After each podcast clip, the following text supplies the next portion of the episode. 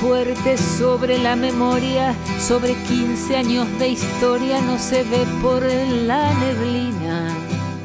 La conversación.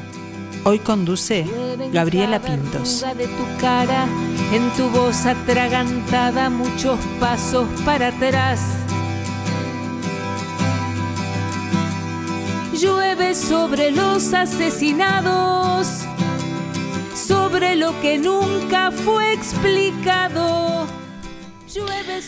¿Qué importancia tiene el color en nuestras vidas? Es increíblemente importante. Así las cosas, el color posee significado en varios sentidos.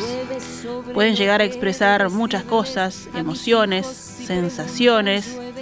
Tienen mucho poder de atracción o de rechazo, dependiendo del uso que se le dé. Nos hablan de luces y también nos hablan de sombras. Y los colores de la música, como la música tiene colores, hemos escuchado muchas veces hablar del color de una voz. Se lo podemos preguntar en un ratito a nuestra invitada de hoy. Sanducera, litoraleña, más allá de que hace tiempo que está en la capital, tiene colores y sonidos del litoral. Se va a presentar el próximo 20 de octubre con el espectáculo Otro Color en la sala Hugo Balso y muy bien acompañada. Recibimos a Laura González Cabezudo. Bienvenida, Laura. Buen mediodía. ¿Cómo estás? Gabriela, muchas gracias por, por, esta, por esta invitación, por este espacio, estar acá. Muy agradecida. Estoy muy bien. bueno, disfrutando entonces de, tu compañía, de que hayas llegado para, contarnos un poco de, tu música. Y nosotros siempre nos vamos un poquito como a los inicios, a la formación. Te formaste, te formaste como licenciada en psicología, como actriz, eh, también en la música, como cantante. ¿Cómo fue comenzar ese camino y además acoplar estas actividades y vocaciones? ¿no? Mm, sí, bueno, en realidad son todas cosas que se que, se complementan, que se nutren unas a otras, ¿no? Yo siempre digo que, bueno, somos seres integrales, donde todo, todos los recorridos, todo lo que vamos haciendo en la vida se, se, alimenta unas cosas de otras, ¿no? Y esto de la música, bueno, esto de la música es muy anterior a todo lo demás que mencionaste, es anterior al teatro, es anterior a la psicología, es anterior a la docencia, yo fui docente también muchos años, este... Y bueno, pero mi música también se nutre de todos esos recorridos. Entonces, cuando yo compongo, cuando hago una canción, tú hablabas de las emociones, de los colores, de las emociones, de los sentimientos, de las vivencias también, ¿no? Es como que todo, todo eso eh, se conjuga en un producto que después es una canción y que siempre parte de una emoción, ¿no? La canción, una canción vos tenés que decir en tres, cuatro minutos o contar una historia o describir una situación o hablar de, tu mundo interno, ¿no? y sale del mundo interno, más allá de que la inspiración de repente venga del mundo externo. Entonces todas esas cosas eh, se conjugan en lo que va a ser después esa canción, donde va a entrar una rima, una métrica, un ritmo, una melodía, un arreglo y una forma de expresar. Bueno, te eh, estaba viendo que viniste jovencita a Montevideo y como decías justamente lo que, lo que hablabas, bueno, eso imprime experiencias, un desarrollo temprano también en, en los jóvenes que, tienen que desapegarse de su tierra natal, este, venirse a la capital. ¿Cómo influye eso en, en el arte, en la música en este caso? Mm. Bueno, este, vos decías, yo vengo del litoral. Y por supuesto que, en la memoria sonora de, mi vida está la música litoraleña, porque además Paysandú es como un, centro musical muy fuerte con la presencia ahí de la obra de Aníbal Zampayo, de donde todos hemos bebido, digamos, en, inspiración, pero también está todo lo que vamos viviendo, ¿no? Y la ciudad es, es otro color también, es, es, otra experiencia.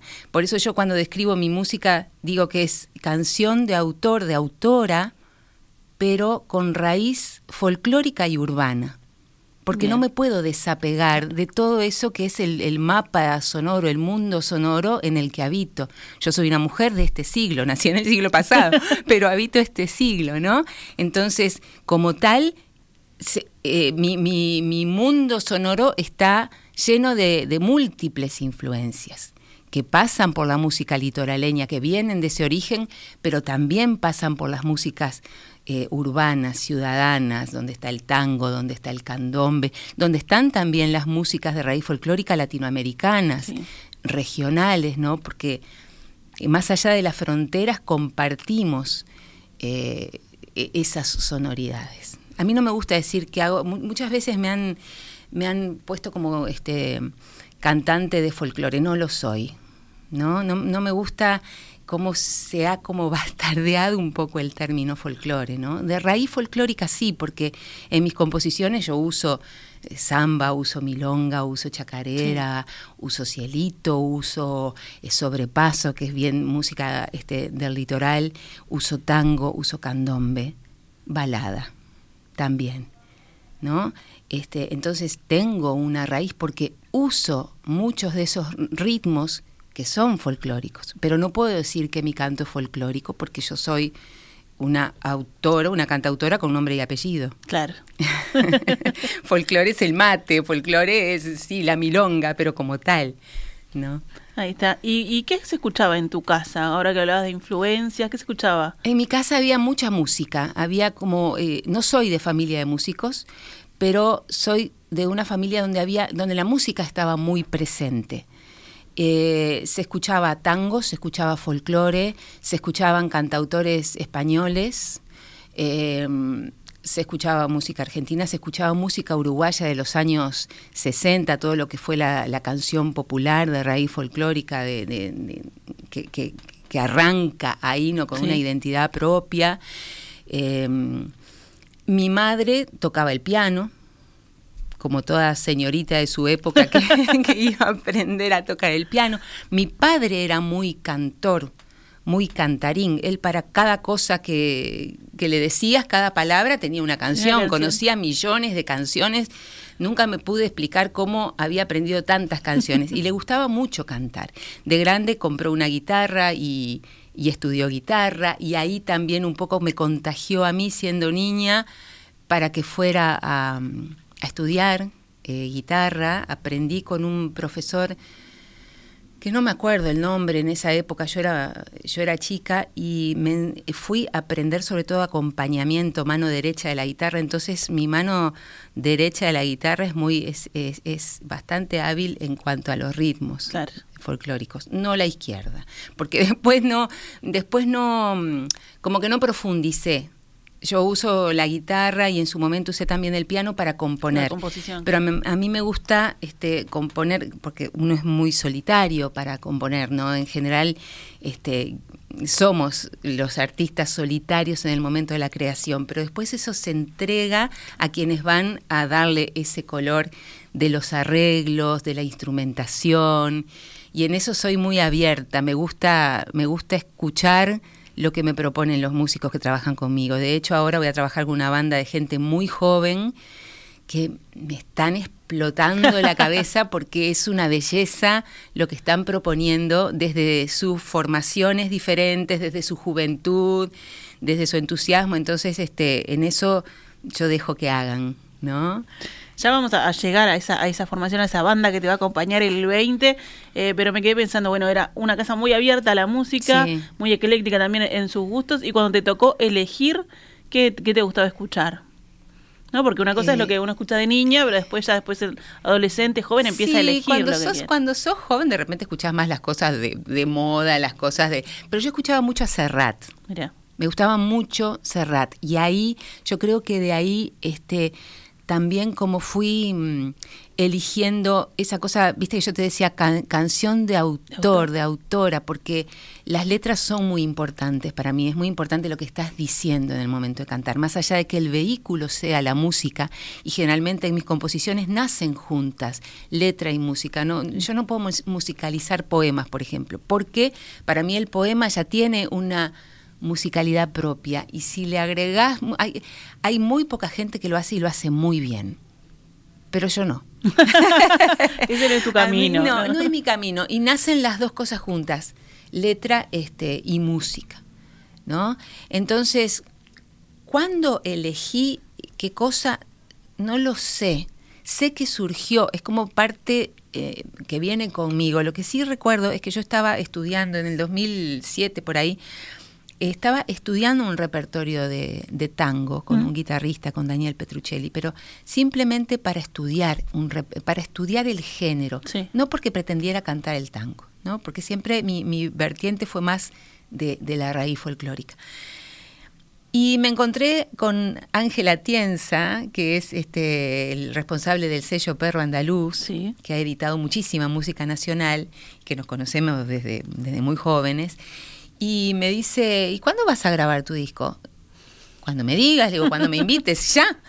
Y ahí surgió la idea para el primer disco. Y fíjate que yo estaba haciendo ese repertorio de tango y sin embargo lo que, lo que apareció así como una catarata fue un repertorio de músicas y músicos latinoamericanos emblemáticos para mí, importantes para mi historia, formadores en cuanto a la oreja, lo que yo escuchaba, y fue lo que puse en ese primer disco que se llamó Baúl de Viaje, donde hay temas de Yupanqui, de Zampayo, de Violeta Parra, de Víctor Jara, eh, de gente de, de Biglietti, este, de gente muy, digamos, como representativa de la canción popular latinoamericana.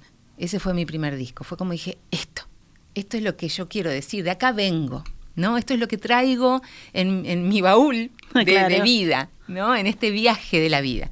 Después ya el segundo disco que fue Vengo fueron temas míos, ¿no? Que es el repertorio que estoy trabajando además eh, actualmente, ya con esta nueva formación de banda que no tiene nada que ver lo que quedó plasmado en ese disco, que estaba como muy verde en ese momento. Yo quería, quería editar ese disco con, mis temas y bueno, fue como, como salieron de, del horno y fueron al disco. Y a veces hay que esperar un tiempo para que eso decante, para, para que se... Este, para que profundizarlo, ¿no? Para hacerse más carne en, en esa canción. Y que es capaz lo que está pasando ahora en este espectáculo. ¿no? Estoy logrando como decir, bueno, es, por ahí el arreglo, es por ahí eh, lo que, la fuerza que le quiero dar a este tema o, a este otro, ¿no? Son como etapas de, de, la música también, como lo decías vos, eh, grabar el disco, demostrar eso que, uno quiere hacer, eh, que es me, imagino yo, porque en el baúl de viaje venías con todas esas, esas eh, canciones elegidas, ¿no? Que marcaron tu camino, pero acá es, bueno, esta soy yo, esta es Laura en Vengo, y es como un, nuevo primer disco también, ¿no? Porque es esto es lo, esto es lo mío, es, eh, las otras eran parte de mí, esto lo hice yo, es mi creación. Ahí está, acá me estoy mostrando eh, más, a, más a pecho abierto, ¿no? De la otra manera también, porque cuando, cuando se elige un repertorio, también estás ahí, ¿no? Sí, claro. Porque, ¿Por qué una canción se hace masiva? ¿Por qué una canción la conoce todo el mundo, la canta la gente? Porque vos te identificás con eso. A veces decís, pa, nadie lo pudo, pudo haber dicho mejor lo que me está pasando, ¿no? Que esa es la maravilla de, de, la creación, ¿no? Cuando vos encontrás una canción que decís, pa, es como si yo lo estuviera diciendo, ¿no? Y, bueno, en la elección de un repertorio, aunque no sea tuyo, está eso también. Pero en el tuyo sos un poquito más vulnerable también, ¿no? A lo claro, después cuando seguro, porque ahí estás volcando tu mundo interior, ¿no? Esos misterios que tenés adentro y que lo expresás en canción, así como un artista plástico lo expresa en el lienzo. ¿No? O un, o un alguien que hace danza lo expresa con su cuerpo. También nosotros expresamos con el cuerpo. La voz es parte del cuerpo, ¿no? Y, y cuando haces un espectáculo, el cuerpo también está puesto en acción, ¿no? Cómo te parás, cómo mirás, hasta cómo agarrás el micrófono y cómo emitís la voz y dónde te sentás y por qué haces este tema con esta postura y no con esta otra. ¿No? Hacia dónde mirás también, ¿no? ¿A quién mirás? ¿Dónde mirás? Bueno, y ahí, por ejemplo, la, actriz y la cantante, ¿cómo se llevan? En, esa puesta en, escena que también es un espectáculo musical. Y bueno, yo entré al, teatro, hice toda la escuela del teatro circular, soy de la generación que egresó en el 93, y mm, yo ingreso al teatro justamente porque necesito la escena para la música. o sea, para mí no, no, no, existía pararme en un, en un escenario sin tener en cuenta que quien te está viendo arriba de un escenario está viendo todo. Está viendo colores, está viendo movimientos, está viendo miradas, expresiones, gestos, ¿no? Y, y a mí me faltaba eso, ¿no? Yo sentía, yo quiero expresar también desde acá. Entonces me metí en esa escuela de teatro, porque además antes de eso me, llamaban para muchas obras de teatro donde había que cantar. Cantar. Entonces esa fascinación de las dos cosas, ¿no? De cómo integrar estas dos cosas, que de repente es en algo sutil, pero la formación está. Entonces es imposible que yo la pase por arriba y que no, y que aunque no lo piense de pronto, pero que también lo pienso, este, eh, aparece. ¿No? Aparece esa, esa, cosa de que, bueno, está, el cuerpo está ahí y está expresando también con, con la voz. Como, como, vehículo. Bueno, seguimos recorriendo este camino musical de, de Laura González Cabezudo, pero ahora dejamos la charla un poquito y vamos a la música.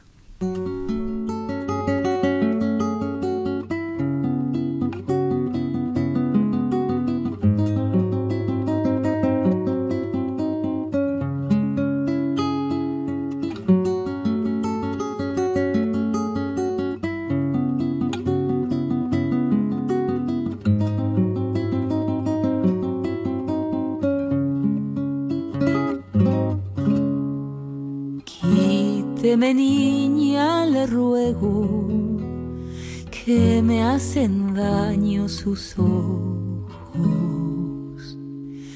Y de sus labios tan rojos, nunca podré ser el dueño.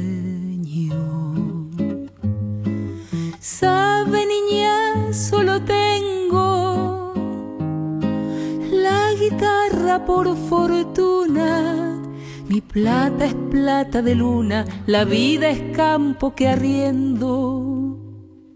Mi hacienda son solo sueños y el tropero desventura.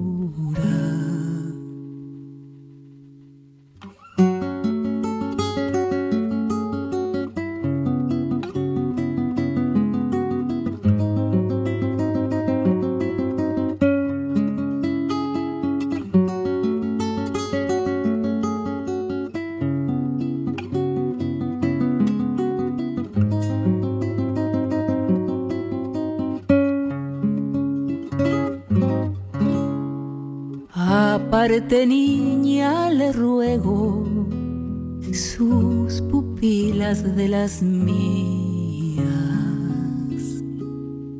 porque penas y alegrías saben no ser aparecerás.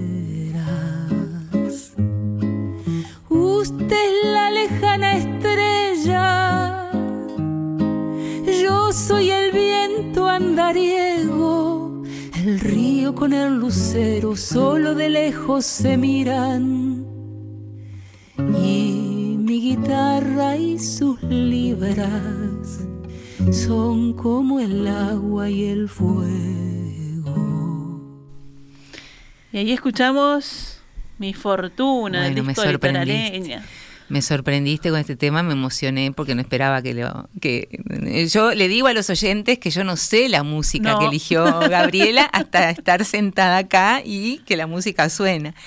Y que tenía una historia divina. Sí, es, es Mi Fortuna es un tema de Aníbal Zampayo, que Aníbal lo, lo grabó en un disco por allá por los 50 o principios de los 60, no recuerdo bien. Es un estilo, estilo con triste. Y, mm, y nunca más lo cantó, nunca más apareció en ningún lado, nunca más lo grabó nadie. Y yo lo rescato porque mi padre lo cantaba, que se lo enseñó Zampayo. Qué increíble. Y fue un tema que, pa, siempre me pareció bellísimo, bellísimo, bellísimo en su poesía, en su melodía, bellísimo. Y cuando hice el disco, este fue el único, el único tema eh, que no es mío que puse en Vengo. Y cuando hago el disco Litoraleña, que es un disco que edito en el 2018, todo sobre la obra, la obra de Zampayo, una sí. investigación que yo hice sobre, sobre su obra, también lo incluí es un tema que quiero mucho y que bueno, después de aquella grabación de Aníbal, está esta. Está la mía, así que también es un honor y un orgullo que tengo claro que con sí, este tema. Por supuesto, eh, y además así pasado de a través de, tu papá, ¿no? Que, y a través de mi padre. Tiene tiene otro sello, otra otra impronta. ¿Y mm, ¿qué, qué, hablamos cuando hablamos de la música litoraleña o del sonido del litoral? El sonido del litoral es un sonido que nosotros compartimos con la región litoraleña, con lo que es también eh, la otra margen del río Uruguay en la Argentina, pero también el sur de Paraguay y también es esa parte este, eh, vecina del Brasil.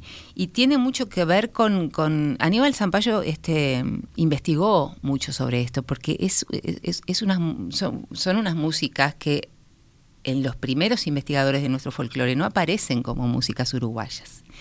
Entonces Aníbal se, se, dedica a investigar para demostrar que sí hay una música litoraleña que es uruguaya y, regional, ¿no? que tiene sus orígenes en varias cosas donde se junta lo español con lo indígena, con lo aborigen, digamos, y tienen mucho que ver las misiones jesuíticas en, en el desarrollo de estas músicas litoraleñas que se, justamente las misiones jesuíticas tuvieron su influencia en esa zona. Sí. ¿No? En esta zona de la que estamos hablando, del norte, del Uruguay, bueno, estas zonas que te digo de Paraguay, este, Brasil y, la Argentina, porque los jesuitas dentro de su plan de colonización, digamos, este, pacífica, tenían la música, la enseñanza de la música como una cuestión muy importante. Entonces, todos los, los, los indios de las misiones jesuíticas sabían tocar instrumentos, leer y escribir partituras y eran maestros de música. Cuando los jesuitas son este, rajados, digamos, de, las misiones, este, esos pobladores vuelven a su vida silvestre digamos, pero siguen desarrollando estos conocimientos. Y la, y la música litoraleña está muy unida al paisaje, al paisaje de río, a las sonoridades de río, de los pájaros, de, la naturaleza toda, ¿no? Entonces, hay una identidad litoraleña que pasa por ahí, en, en mucha conexión con la naturaleza, con el ondular del río, ¿no? este, y, las composiciones, sobre todo de, los 50, de los 60, eh, mencionan ese paisaje. ¿no? Después, en esto que yo te decía, que bueno, los cantores populares somos eh, gente de nuestro tiempo, la canción popular está inevitablemente anudada a su tiempo. Entonces, yo soy litoraleña, hago ritmos que, que vienen como de eso, pero ya no hablo del río y de los pajaritos, hablo de lo que nos pasa bueno, lo que nos pasa a mí como mujer en este siglo, pero tengo esa, esa sonoridad de la que no me puedo despegar totalmente. ¿no? Entonces, por ejemplo, tengo un tema que se llama sobrepaso. Sobrepaso es un ritmo típicamente litoraleño que tiene que ver también, este, está muy emparentado con la milonga y tiene que ver con esa cosa de la falta de destreza de los, de los trabajadores rurales para para poder puntear en la, guitarra, la milonga, entonces lo transforman en un rasguido. ¿No? Entonces, claro, utilizo el sobrepaso, pero sobrepaso también es, bueno, esto está por encima de lo que uno puede permitir y en ese tema yo hablo de la violencia. ¿no? De la, y, bueno, es, es, inevitable que yo hable de estas cosas que son de hoy.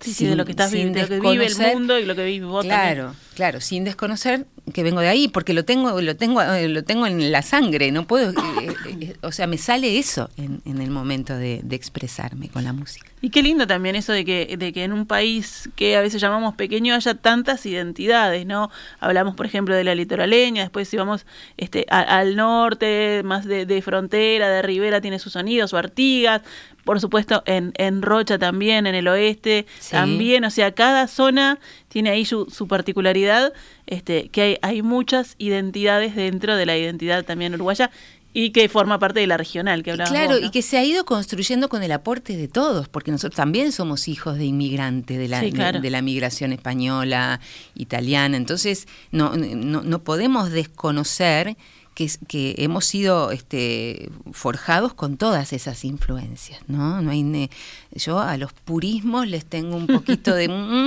mm, de cosa, ¿no? Porque eh, eh, está, está lindo contaminarse de todo lo que de, todo lo que, lo que pasa y lo que tenemos alrededor. Claro, estás, estás influenciado, quieras o no. Quieras o no. Quieras porque, o no. Porque entra, entra. Bueno, y en estos eh, discos, Baúl de Viaje, Vengo, Litoraleña, cada uno tiene como su esencia distinta, todos pasan por, por Laura, pero ¿cómo has visto vos la, la, la evolución quizás de tu música o el trayecto que ha tenido? Ah, ¿cómo la.? No sé, porque yo la vivo, yo la vivo este, orgánicamente, la vivo naturalmente. Pero a veces hay que, mirar para atrás y decís, bueno, ¿y esto Ah, claro, claro. Yo, yo difícilmente publique algo que no me gusta. Yo escucho ahora mis discos y mm. me gustan todos. O sea, me, me gustan mis canciones, las que grabé en el disco y las que voy a cantar que son muchas del disco, digamos, con otros arreglos, ¿no? Con, otra potencia, con otra cosa. Em, viste que hay distintas formas de componer. Hay gente que de repente se sienta y todos los días compone, todos los días hace una canción. Una rutina, una disciplina. Claro, como eh, y, está buenísimo, pero de esas cantidades de canciones, de repente, bueno, tenés que descartar 50 y te quedas con 10. A mí me pasa que yo cuando compongo, eh, rara vez me ha pasado, sí, sobre todo composiciones de, más joven, ¿no? Pero últimamente es como que rara vez, una vez que termino la canción y la redondeo, rara vez la descarto. ¿No? Es como, no sé. Eh, y bueno, mirando para atrás, como lo que vos me decís, lo que yo te decía hoy, ¿no? El disco Vengo, eh, obviamente va a cumplir 10 años en el 2023, el año que viene, porque es un disco que yo edité en el 2013, y claro, me doy cuenta que los arreglos están verdes, y, bueno, lo que estoy haciendo en este espectáculo es retomar eso, y bueno, y vestirlo de este otro color, de estos arreglos, donde, donde claro, hay muchos más instrumentos que, este, que, hacen un, un colchón sonoro que es mucho más interesante para mí y que expresa mucho más cómo quiero decir ese tema. ¿no? Más allá de que cuando hice el, disco en el 2013, también quedé contenta con eso. ¿no? Este, pero bueno, e, es así, vas evolucionando y, vas aprendiendo y vas viendo, pa, esto lo pude haber hecho mejor, más allá de que de esto que yo te digo que me gustan mis canciones, este arreglo puede tener esto, otro, esto, otro, esto, otro. Y también pasa la vida, ¿no? Claro. y vemos, como eh, te he comentado también con, con, otros invitados, con otros músicos, de que las canciones, este, más allá de que uno dice, uy, pero yo no sé, o era muy joven o pensaba tal cosa y ahora cambié, después de que se van cantando, se van tocando, incluso cuando uno defiende un disco en vivo, las, se van como resignificando y, es, un ente vivo que va cambiando. Totalmente. Y, y no componemos de la misma forma, siendo los mismos autores, las mismas autoras, cuando tenemos 20 que cuando tenemos 30, 40, etcétera. No componemos de la misma forma. ¿No? A pesar de que en este espectáculo yo voy a traer dos temas que hice cuando tenía 20 y que nunca más los canté y que dije, pa, esto es también parte de mi historia este, compositiva y musical. Claro. Bueno, y llegamos, llegamos a otro color, llegamos al auditorio este 20 de octubre, que lo tiene ahí a la vuelta de la esquina. Laura hoy me decía antes de, de, salir al aire, es eso, ¿no? Que se, se le vino este, la fecha encima. Y yo decía, vas a estar muy bien acompañada. Y hablabas de músicos jóvenes, De, unos arreglos magníficos, de un colchón musical ahí que resignifica la, la, obra, las canciones que traes. Contame, bueno, cómo venís trabajando este, este espectáculo de otro color. Bueno, este, te nombro a los músicos que me van a acompañar van a estar eh, Enzo Fernández, que es un gran músico y guitarrista que tiene además su proyecto propio, acaba de, lanzar un disco que se llama Vientos del Litoral de música instrumental, porque también es de Paysandú. También es, también de Paysandú, pero vivo en Montevideo. Él va a tocar la guitarra y el bandoneón. Qué divino. Después está Tiago Hernández, un músico muy joven que tiene 22 años, excelente guitarrista. Eh, en el bajo va a estar el Tonga, Gastón Pérez, también un músico joven. En la batería tenemos a Sofía Alves, que Sofía es baterista en este proyecto, pero ella también tiene su proyecto, es una compositora maravillosa, que canta muy bien, va a cantar también este, en la parte de los coros de voces. Me encantan los bateros que este, cantan. Ah, no, pero además, ¿cómo haces para cantar tocando la batería? Es, una habilidad, aparte, ¿no? Bueno, ella tiene también su proyecto solista y es una excelente compositora. En esta banda está como como baterista y, voces. Después tenemos algunas, esa sería la banda, digamos, fija, con la que estamos trabajando desde hace meses. El equipo titular. Este, eh, exacto. Después tenemos, vamos a tener invitados, va a estar José Telechea en el bajo, en el saxo, perdón, Juan Olivera en la trompeta, va a estar Lucía Américo en el piano, que también tiene su proyecto propio, es compositora, cantante, y este, bueno, Lucía me va a acompañar en estos dos temas que yo te digo que son de mis 20 años, porque en ese momento yo componía con, piano. claro. Y que fue un viaje, un trabajo sacar esos temas porque los tenía en cassettes y los cassettes desafinan, no están y entonces bueno, tuvimos un trabajo de, este, grande Lucía ahí porque bueno, se puso las pilas y y trabajó conmigo en eso. Y después este, vamos a, tener el placer de estar acompañados por una cuerda de tambores también, eh, que está integrada por Paulo Piraña Silva en el piano, Luis Ciaje en el chico y José Bazán en el repique, que cualquiera de los tres son un lujo, un lujo. Eh, bueno, cualquiera de los músicos con los que voy a estar el 20 de octubre son un lujo. Entonces estoy tan bien acompañada que eso me hace muy feliz, porque además el ambiente de trabajo es muy lindo. Los ensayos son un disfrute entonces. Son un disfrute, son un disfrute, la pasamos bien juntos y eso está bueno también. Se nota, ¿no? El vínculo también de los músicos. claro. Traspasa ahí la, la, la, música, la escena. Sí, totalmente. Bueno, y entonces vamos a estar con este otro color, con todos estos grandes músicos que, que son un montón, vamos a estar recontra bien acompañada, Laura, este, en, en un lugar precioso que es el Auditorio del Sodre, en la Sala Hugo Balso, que suena divino. Sí, porque además los rubros técnicos también son muy importantes, ¿no? Y ahí voy a tener a un capo del sonido capo total, me saco así el sombrero, que es el Ricky Muso. Ay, qué grande. En el sonido, y va a estar Jerónimo Sánchez en el diseño de luces. O sea, realmente va a ser un espectáculo muy completo y estoy segura, estoy segura, sin temor a equivocarme, de que la gente que vaya la va a pasar muy bien. La gente que le gusta la música, que le gusta la canción de autor, de autora, que le gusta la calidad artística, que, aprecia este, la canción popular. Eh, yo siempre digo que mi canción es una canción comprometida, ética, este, poética. Eh, yo creo que la van a pasar muy bien. Ahí está, tanto o más que los que están en el escenario que ya sabemos que lo están disfrutando mucho. Ya va a ser una fiesta ahí arriba y, se invita también al, público a participar. Bueno, ya saben, Hugo Balso, 20 de octubre, 21 horas. Pueden conseguir las entradas en Ticantel y acompañar a Laura González Cabezudo y a toda esta gran banda eh, a, disfrutar de, como ella decía, de la música, la música de autora, este, de la música nuestra también, eh, y hacer ese viaje por este, por este recorrido musical que, que es tu, tu, trayectoria, ¿no? Y, y tu carrera. Sin duda. Bueno, yo este, te agradezco así profundamente, Gabriela, esta, esta nota, porque además también ha sido un placer conversar contigo, me he sentido muy cómoda, muy a gusto, y esto no es fórmula, es verdad. Es verdad, así que bueno, un, placer estar acá y, este saludos también para toda la audiencia que nos está escuchando y ojalá puedan ir el 20 de octubre. Claro que sí, que acompañe la, la audiencia Laura González Cabezudo. Un gustazo. Un gusto.